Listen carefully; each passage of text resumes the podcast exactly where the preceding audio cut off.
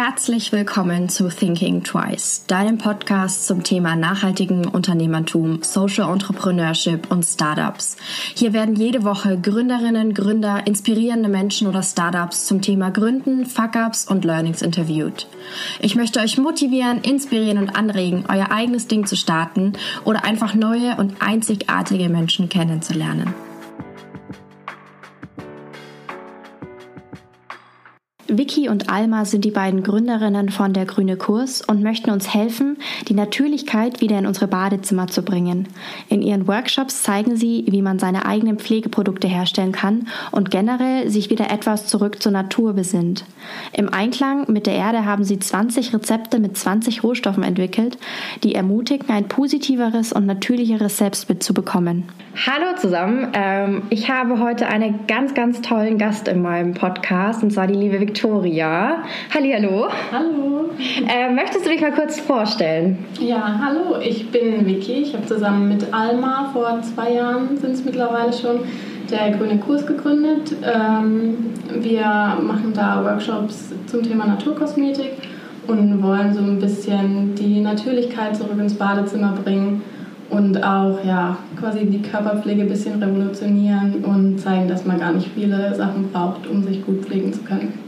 Ja, und vor allem auch wieder so habe ich das Gefühl, das Bewusstsein zurückgeben, genau, was ist in unserer Pflege oder was braucht Genau, was schmiert man sich da so täglich auf die Haut? Ja, total. Ähm, du hast das schon ein bisschen angesprochen. Was steckt jetzt hinter eurem Unternehmen, der Grüne Kurs? Also, ähm, wir haben ja, uns vor zwei, drei Jahren Gedanken gemacht, ähm, was wir irgendwie so machen könnten ja, um unsere Ziele auch und unsere Werte, die wir so haben, ähm, nach außen zu tragen und sind dann tatsächlich eher zufällig auf das Thema mhm. Naturkosmetik gekommen und mhm. es ist halt einfach was, ja, was uns täglich ähm, begegnet und begleitet auch und tatsächlich auch was, was, über das sich die wenigsten Gedanken machen, was eben in den Produkten drin ist, wie die verpackt sind auch, weil es ist ja, ja wenn man an Zahnpasta denkt oder was halt sonst noch so im Badezimmer steht, echt auch eine große Plastikflut ja. ähm, mit den ganzen Verpackungen. Und äh, ja, haben uns dann überlegt, wie wir das irgendwie nach draußen bringen können und die Leute da ja, bewusster dafür zu machen. Und sind dann irgendwie auf die Idee gekommen, da eben Workshops zu machen, wo die Leute selber ihre Sachen zusammenrühren können, wo wir zeigen können, wie einfach das ist. Mhm. Und ja, dass es wirklich jeder auch zu Hause dann selber wieder machen kann. Ja, aber wie du gesagt hast, man hat so, es ist so einfach, in den Supermarkt zu gehen. Ja. Man ist es gewöhnt, in den Supermarkt zu gehen oder ja. in die Drogerie. Und äh, dann den Schritt zu gehen, sich was selber zu machen, mhm. war, ist bestimmt auch schwierig, auch für euch. Mhm. Also es ist natürlich erstmal die Frage, will ich die Zeit überhaupt aufwenden? Habe ich Lust, mich nach der Arbeit oder halt ja. nach meinem äh, wahrscheinlich eh schon anstrengenden Tag dann noch in die Küche zu stellen und irgendwie meine Zahnpasta, mein Deo und alles Mögliche zusammenzurühren. Ja. Ähm, man muss sich ja auch dann mit den Inhaltsstoffen auseinandersetzen. Also äh, es bringt ja nichts, wenn ich mir jetzt die Inhaltsstoffe auf der Zahnpasta anschaue und mir die dann nee. genauso versuche selber zusammenzumischen. Ja. Das funktioniert erstens mal nicht. Ähm, und dann ist es ja auch immer noch die Frage, ja, eben, was für Inhaltsstoffe will ich denn dann überhaupt drin haben? Das mhm. ist ja gerade bei Zahnpasta das Thema Fluorid und bei vielen anderen Sachen wie Peelings und so äh, mit Mikroplastik.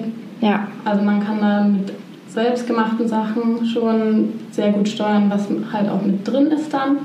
Aber es ist, ja, wie gesagt, auch ein zeitlicher Aufwand, der da mit drin steckt.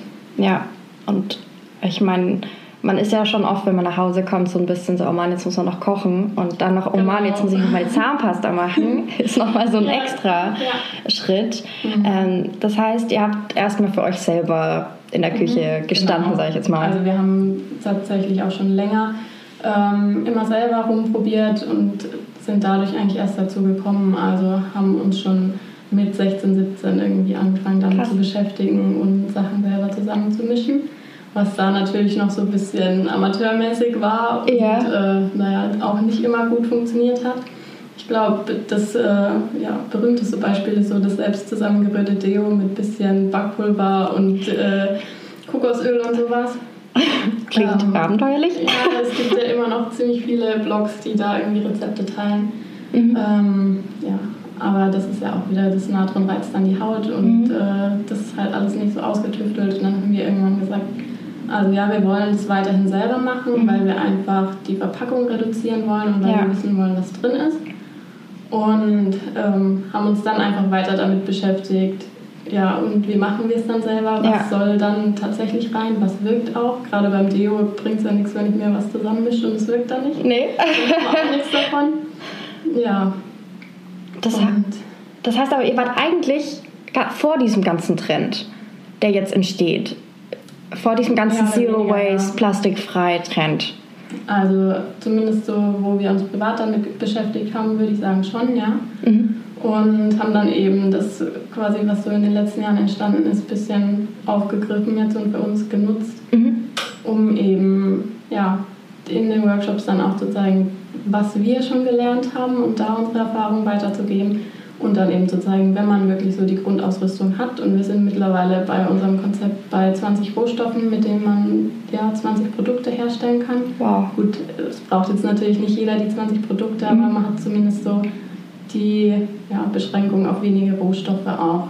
Weil mhm. das ja auch so ein Faktor ist, äh, wenn ich jetzt jedes Mal irgendein exotisches Produkt brauche, um mir dann, keine Ahnung, mein Deo und meine äh, Creme zusammenzurühren, dann, hat, dann steigen die Leute total. irgendwann auch aus. Das ist wie bei Kochrezepten, wenn man so total fancy Zutaten ja. braucht und man sich auch denkt, so, ja, nee. Mhm. Genau. Das ist das gleiche Prinzip. Ähm, wann habt ihr euch dann wirklich entschlossen zu gründen? Wann war das? Gab es so, so, ein Ding von außen, von euren Freunden, dass die gesagt haben, so, boah, die wollen das auch machen, die wollen es lernen oder? Also es war, wir hatten vom Studium aus ein Praktikum 2016 und Alma war da in Berlin und ich war in Amsterdam und wir haben irgendwie dann beide während der Zeit so gemerkt, ja okay, so richtig arbeiten ist auch eine interessante Erfahrung und irgendwie haben wir schon Bock, selber was zu machen mhm. und für uns arbeiten zu können, unsere Zeit nur für unsere eigenen Projekte ja. aufzuwenden. Und sind da irgendwie auch erst so richtig zusammengekommen. Also vorher war das so, ja, wir waren halt normale Kommilitoninnen, mhm. aber haben da erst so richtig den Draht auch zueinander gefunden und haben dann während dem Praktikum schon beide gesagt, irgendwie müssen wir was zusammen machen. Das kann nicht sein, dass wir uns da so gefunden haben und mhm. wir machen nichts draus. Und weil wir beide ja, so voll die Ökos waren und eben schon selber da vorher ja, viele Berührungspunkte mit hatten und selber Sachen hergestellt haben, haben wir dann gesagt, okay, wir probieren es einfach. Mhm. Wir überlegen uns jetzt mal ein Konzept, wie wir die Workshops aufbauen könnten, mhm. wie wir das einfach rüberbringen, was für Produkte sinnvoll sind überhaupt, also mhm. die jeder braucht, weil es bringt nichts, wenn wir jetzt so richtig Nischensachen machen und irgendwie ja. spezifisch, sondern es muss halt was sein, was jeder täglich nutzt und was dann auch den Leuten wirklich was bringt, wenn sie das selber ja. herstellen. Ja. Also wenn jetzt jemand sich nicht schminkt, braucht er keinen Make-up-Entferner, also haben wir den irgendwann wieder rausgeworfen. Ja. Und ja, haben dann, sind jetzt mittlerweile eben bei ganz einfachen Produkten gelandet, die man wirklich so, ja, egal ob Mann oder Frau sogar nutzen kann. Mhm. Mhm. Wie war dann so die Reaktion aus eurem Umfeld die mhm. weil ich meine, ihr habt euch ja noch nicht lange gekannt. Ja. Und weil ich meine, es ist ja doch schon so ein bisschen so ein risky Business, mhm, war so ein eigenes Unternehmen zu gründen. Ähm, ja, wir haben auch da versucht am Anfang das Risiko echt relativ gering mhm. zu halten. Und von unseren Familien und Freunden und so war das Feedback echt positiv und alle fanden es cool, dass wir uns das trauen und mhm. gründen. Mhm. Man hat aber gemerkt, so, ja, es ist cool, dass ihr das macht, aber ich glaube, ich würde es selber nicht machen. Okay, okay. Und ähm, ja, also das hat uns schon auch bestärkt dann in der Sache, aber es war immer so, wir waren irgendwie eher die Einzelkämpfer und haben das so für uns gemacht. Also wir haben am Anfang auch gar nicht viel rausgegeben oder da viel drüber erzählt, weil wir gesagt haben, wir müssen erstmal schauen, wie das für uns so läuft und ob wir das so nach mhm. außen bringen können überhaupt. Und ja, haben dann erst eigentlich so, als äh, es langsam so auf den ersten Workshop-Termin hinging, da wirklich mal rausgerückt mit der Sprache, was wir da planen und was wir machen. Mhm. Und von daher stand da ja schon so das grobe Konzept. Mhm. Und dann ja, waren die Rückmeldungen von außen auch positiv. Mhm. Viele haben ähm, dann gesagt, wenn wir irgendwie wieder gezögert haben oder Zweifel hatten, ob wir das jetzt echt so durchziehen wollen, ob wir mhm. uns trauen, damit rauszugehen. Ja. Ähm, dass wir irgendwie da viel zu zögern sind und irgendwie ja. zu viele Zweifel haben. Mhm. Aber es war dann für uns auch so, das, es war ja unser Ding irgendwie und wir haben das volle Risiko getragen. Ja. Und das ist halt was anderes, wenn man selber da drin steckt oder von außen zu sagen, ja komm, stell dich nicht so an, was soll schon schief gehen. Ja, ist viel einfacher von außen. Mhm. Und das hat uns dann manchmal echt genervt oder ist uns ja. dann irgendwie schwer gefallen, da ja, ganz entspannt zu bleiben, mhm. wenn man halt dann von außen das bekommt, ja, warum stellt ihr euch so an? Weil es für uns halt schon echt, ja, es vielleicht von außen klein aussah, aber für uns irgendwie ein Riesending war, so rauszugehen mit dem, was wir uns da so lange überlegt hatten. Voll, wie, wie du gesagt hast, es geht auch um das lange Überlegen. Du steckst ja da unglaublich mhm. viel Zeit ja, rein. Ja, das war echt richtig viel Zeit. Und das, so ein Konzept entwickelt sich ja nicht von heute auf morgen. Mhm. Und das sieht man natürlich von außen weniger, ja, sage ich, ich jetzt mal. Ich ertappe mich ja selber dabei. Also wenn jetzt irgendwie Freunde erzählen, was sie da planen, mhm. dann bin ich auch immer die Erste, die sagt, ja, mach das doch und was soll das Ganze zweifeln? Und da haben wir halt dann selber gemerkt, ja, es ist doch nicht irgendwie, was man mit einem Fingerschnipsen so mal macht. Ja, obwohl ich denke, manchmal helfen diese von außen, mhm. diese Dinger so, ja, mach's halt. Ja. Auch wieder und sagen, Stimmt, gib mir also, so den letzten Push. Aber es kann natürlich beides sein. Ja, es kommt halt auch immer drauf an, wie man gerade selber so drin steckt und wie man sich fühlt. Also ja. klar, äh, meistens ist es eher so der Tritt, den man noch gebraucht hat. Mhm. Und dann teilweise war es halt so, wo wir gesagt haben, also ja gut, schön, danke für die Info, aber wir müssen das irgendwie, wir müssen das selber durch. Ja. Und ja. Ich meine, auch oft Eltern oder Verwandte, die geben ja auch gut gemeinte Ratschläge und wollen einen eigentlich nur schützen und äh, mhm. äh, vor allem Bösen der Welt, ja. sage ich jetzt mal. Mhm. Und ähm, die wollen natürlich dann einem sagen, entweder ja, sei vorsichtig oder mach's. Mhm. Ähm, ja. Wie, wenn du es gesagt hast, ihr habt das Risiko gering gehalten am Anfang. Wie habt ihr euch dann finanziert oder habt ihr, wie habt ihr die Rohstoffe auch ausgewählt, um möglichst wenig Geld reinzustecken? Ähm, also wir haben alles selber finanziert bisher, weil wir wirklich auch uns da frei halten wollten und irgendwie ja, das Gefühl hatten, wir würden uns da zu viel Druck machen, wenn mhm. wir jetzt irgendwie von außen Geld annehmen würden. Mhm. Ähm, und haben ja wirklich von Anfang an gesagt, also wenn wir das machen, dann finanzieren wir uns selbst. Ja. Und das hat sich ja dann auch durch die Workshops ziemlich schnell getragen, weil wir eben die Rohstoffe dann nur bestellt haben, wenn der Workshop tatsächlich anstand. Okay. Die Kosten damit natürlich gedeckt waren. Mhm. Und was die Rohstoffe angeht, haben wir keine finanziellen Abstriche gemacht. Also da war es uns wirklich wichtig und ist auch immer noch so das Hauptding, wirklich biologisch nachhaltig hergestellte Rohstoffe zu haben, mhm. weil immerhin schmieren wir es uns auf die Haut. Im ja. Grunde ist es kein Unterschied, ob wir was essen oder auf die Haut schmieren, weil es, ja, das ähm, fand ich auch ziemlich krass, als ich das gelesen habe. In 24 Sekunden können die meisten Inhaltsstoffe, die wir uns auf die Haut auftragen, schon im Blut nachgewiesen werden. Wow. Und oh. ja, im Grunde ist es so, wie wenn ich es mir in den Mund stecke und ja. runterschluck. Ja.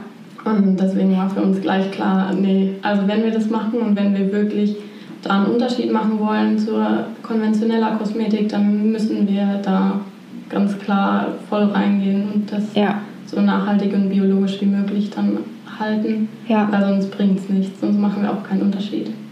Nee, nee, hast du recht. Und ähm, jetzt leitest du perfekt zu meinem nächsten Punkt um, weil ähm, ich würd, mich würde super interessieren, was du jetzt oder was ihr als Vorteil rauskristallisiert habt mhm. von dieser Do-it-yourself-Kosmetik. Mhm.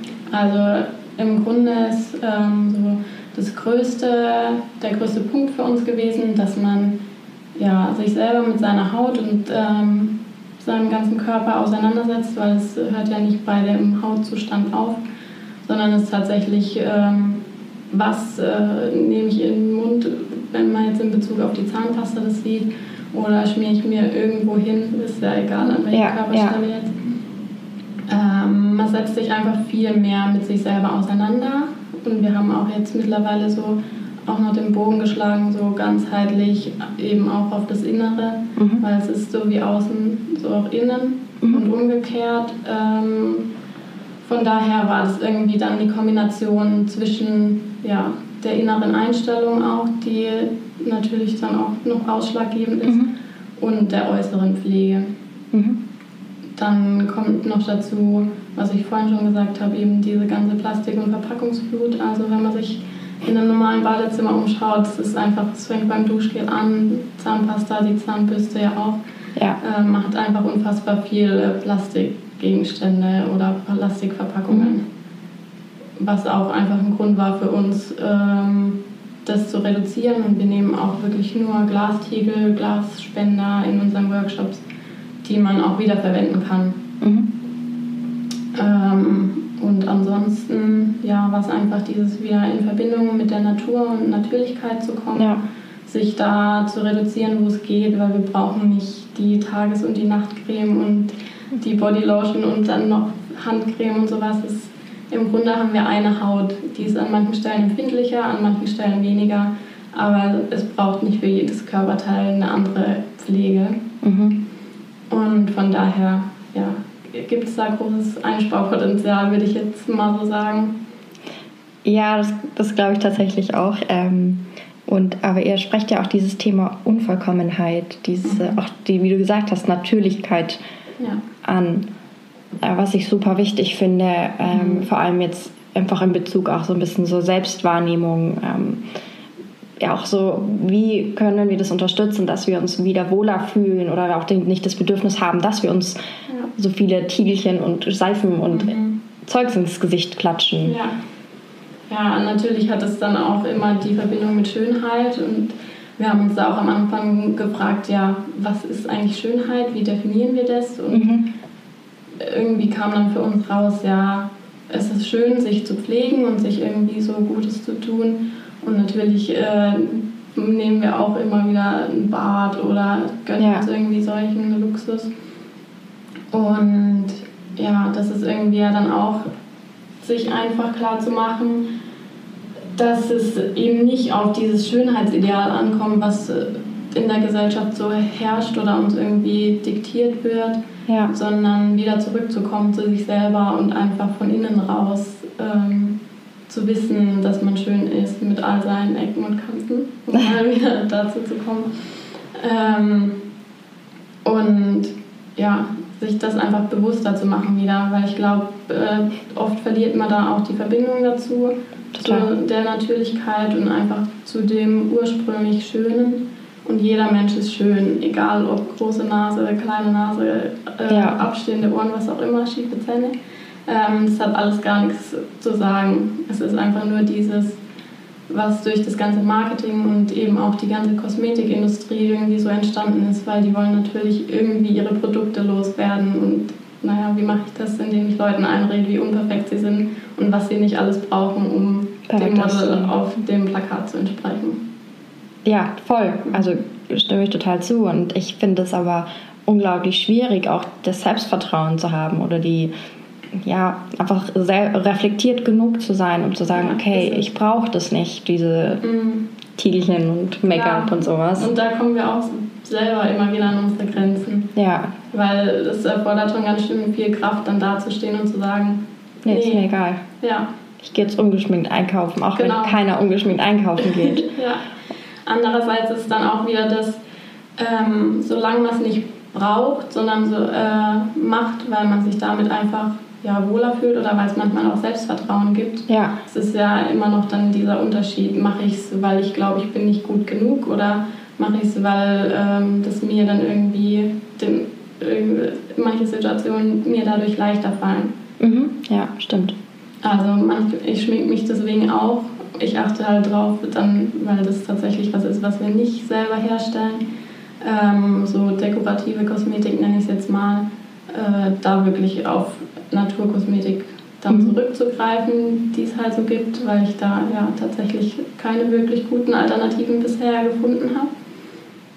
Aber klar, manchmal brauche ich das auch. Wenn ich irgendwie in eine Schule fahre und dann einen Vortrag halte, dann fühle ich mich selbstbewusster, wenn ich da geschminkt stehe und nicht mit meine Pickelchen äh, im Gesicht blühen. Äh, voll. Und es ist aber ja auch das, was wirklich von der Gesellschaft wahrgenommen wird und das auch man nicht mehr unterscheiden kann zwischen einer 16-Jährigen oder einer 14-Jährigen ja. und einer 21-Jährigen. Und mhm. dass, wenn ich ungeschminkt beim Supermarkt ein Bierkauf nach dem Ausweis gefragt werde.